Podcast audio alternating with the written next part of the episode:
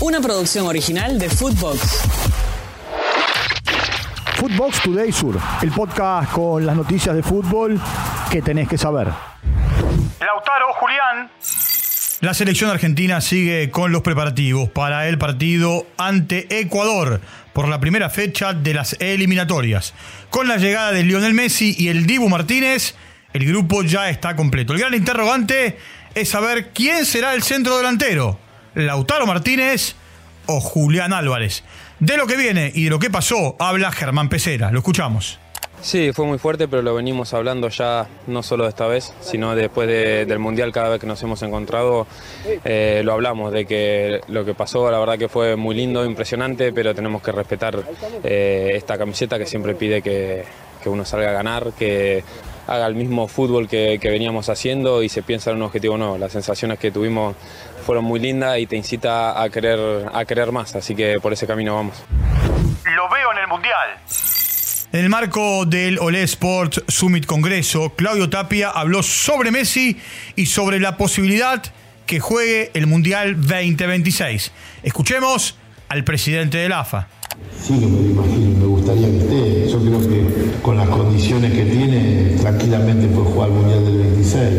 Lo hace Modric para su equipo, no, no es la misma edad, pero la función la hizo Iniesta en el Barcelona en su momento, y yo lo veo a él, depende de él, hoy depende de su gana, depende de sienta esto que él siente, de seguir teniendo ese hambre de ganar cosas, pero yo lo veo en el Mundial jugando en la posición que, que él quiera jugar, porque realmente lo puede hacer, lo puede hacer y va a depender de, de lo que él quiera. ¿Quiere volver a un Mundial? Paraguay se prepara para jugar ante Perú en la jornada de mañana en el estadio Los Defensores del Chaco.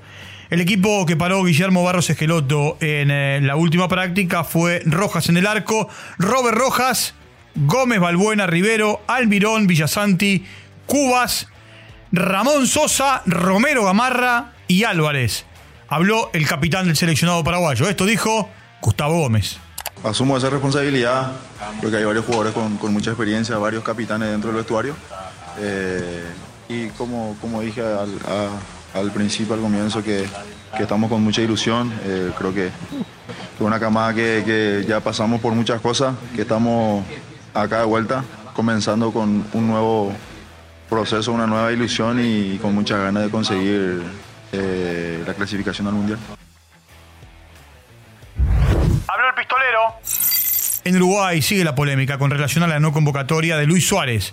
El delantero charló en una entrevista con Diego Lugano y esto dijo. No me llamó, no se comunicó no solamente el entrenador, sino que nadie de, la selección. ¿Nadie de la AUF? No, nadie de la AUF. Eh, y claro, uno... Yo me pongo en el caso de mío, Eddie, eh, Nando, Pelado y, Diego, que somos los históricos, digamos, que se lo hablaba y que creo que Diego se retiró hace poco del fútbol, pero creo que, por el respeto y el último capitán de los últimos 10 años, capaz que algún consejo o algo se le podría haber preguntado y a los referentes más que nada, pero no. No, no fue el caso, pero... Todavía, pero todavía estás, te ves con, Sí, eso es. Y, y, la segunda es que uno viene acá y dice, puede pensar de que no, de que tiene que demostrar el nivel. Y la verdad que interiormente y me deja tranquilo que lo estoy demostrando y, que puedo seguir aportando un poco más. Nuevos entrenadores. Leonardo Madelón asumirá en Gimnasia Esgrima La Plata en reemplazo de Chirola Romero. Firma hasta diciembre del 2024. El próximo lunes, Pablo Guede se convertirá en el nuevo técnico de Argentino Juniors. Si bien todo está cerrado, regresa de Miami para comenzar los entrenamientos. Reemplazará a Gabriel Milito. Firma por dos temporadas. Despedido. Quique Setién dejó de ser el técnico del Villarreal.